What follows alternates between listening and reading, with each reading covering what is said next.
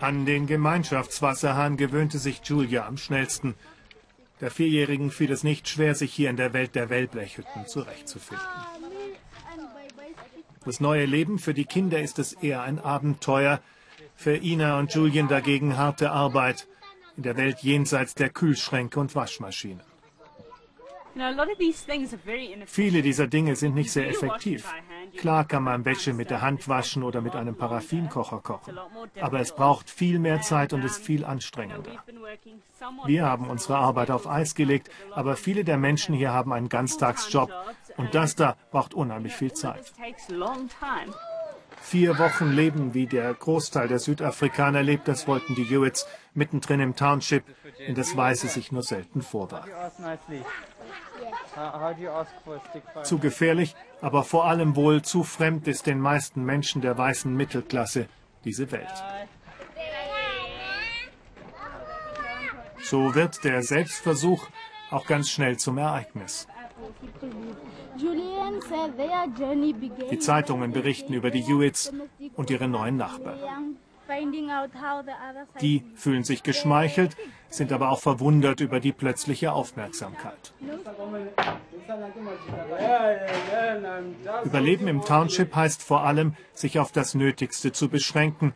Zwei Äpfel, mehr können sie heute nicht einkaufen. Der kleine Eckladen ist viel teurer als der Supermarkt, aber zudem kommt man nur mit dem Auto. Satt werden, das ist das Wichtigste, und warm bleiben. Jetzt im Winter kühlt es nachts schnell ab.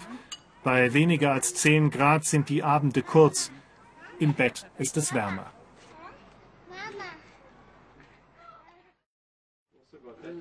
Statistisch stehen einer schwarzen vierköpfigen Familie weniger als 20 Quadratmeter zur Verfügung.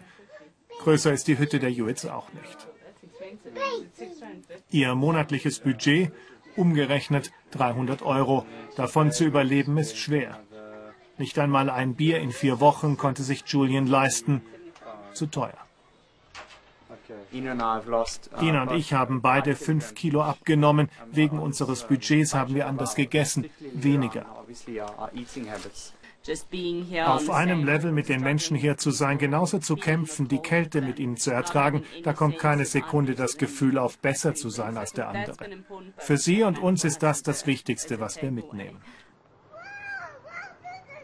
Wegen ihr sind die Hewitts hier. Leah, jetzt die Nachbarin in der anderen Welt, der Weißen von Pretoria, putzt Leah das Haus der Hewitts. Ganz normaler Alltag in Südafrika, bis sie sahen, wie Leah wirklich wohnt, da entstand die Idee.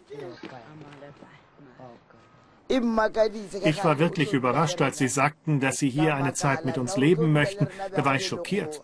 Wie, ihr wollt mit uns leben? Ihr seid doch weiß. Aber Sie sagten, für uns ist schwarz und weiß zu sein das Gleiche. Wir wollen leben, wie man hier lebt. Vor allem der Kinder wegen.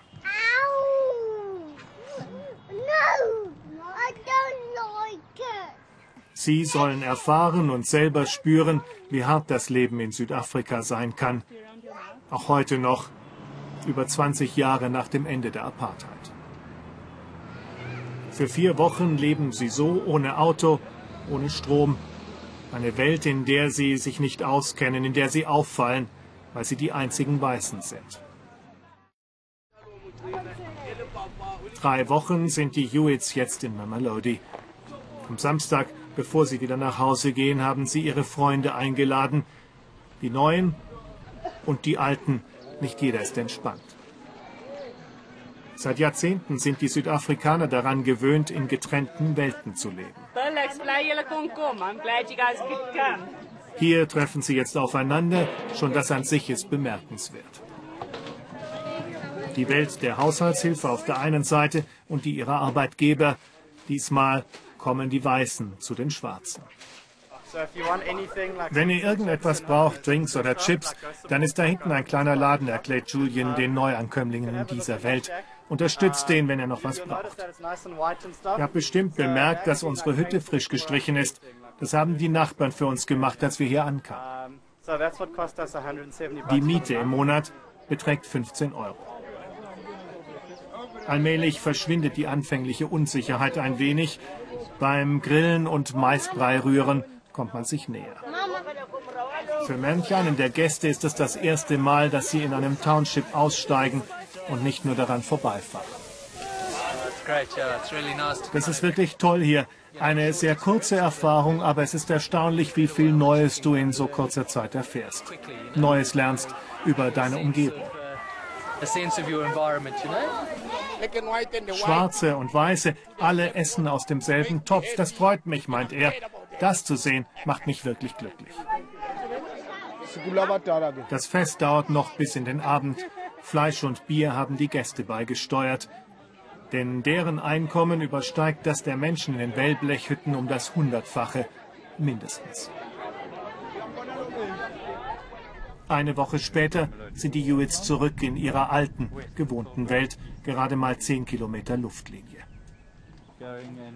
Eine Mittelklassefamilie in Pretoria, der Pool gehört selbstverständlich dazu. Die Eltern sind Diplomaten, die ganze Welt haben sie schon gesehen. Sie haben es nicht nötig, sich den Erfahrungen der Township auszusetzen, und trotzdem haben sie es getan. Ganz für sich und ein bisschen wohl auch als Anregung für andere. Wirklich gut fand ich, dass unsere Erfahrung jetzt zum Thema bei vielen beim Abendessen, beim Grillen oder bei der Arbeit wird. Sie reden darüber und das ist eigentlich genau das, was wir erreichen wollten, dass die Menschen sich mit unseren Erfahrungen auseinandersetzen. Das war Teil einer Reise, auf der Julian und ich uns schon länger befinden. Wir waren schon oft in Townships. Aber das selber zu erleben, diese Lebensbedingungen selber zu erfahren, das ändert dich schon, macht aus einem theoretischen Wissen eine echte Erfahrung. Natürlich wissen Sie, dass Sie als einzelne Familie nicht viel ändern können an den Lebensbedingungen der anderen. Aber darum ging es ja auch nicht. Ihnen ging es darum, Verständnis zu entwickeln für die jeweils andere Welt, und das ist ihnen in jedem Fall gelungen.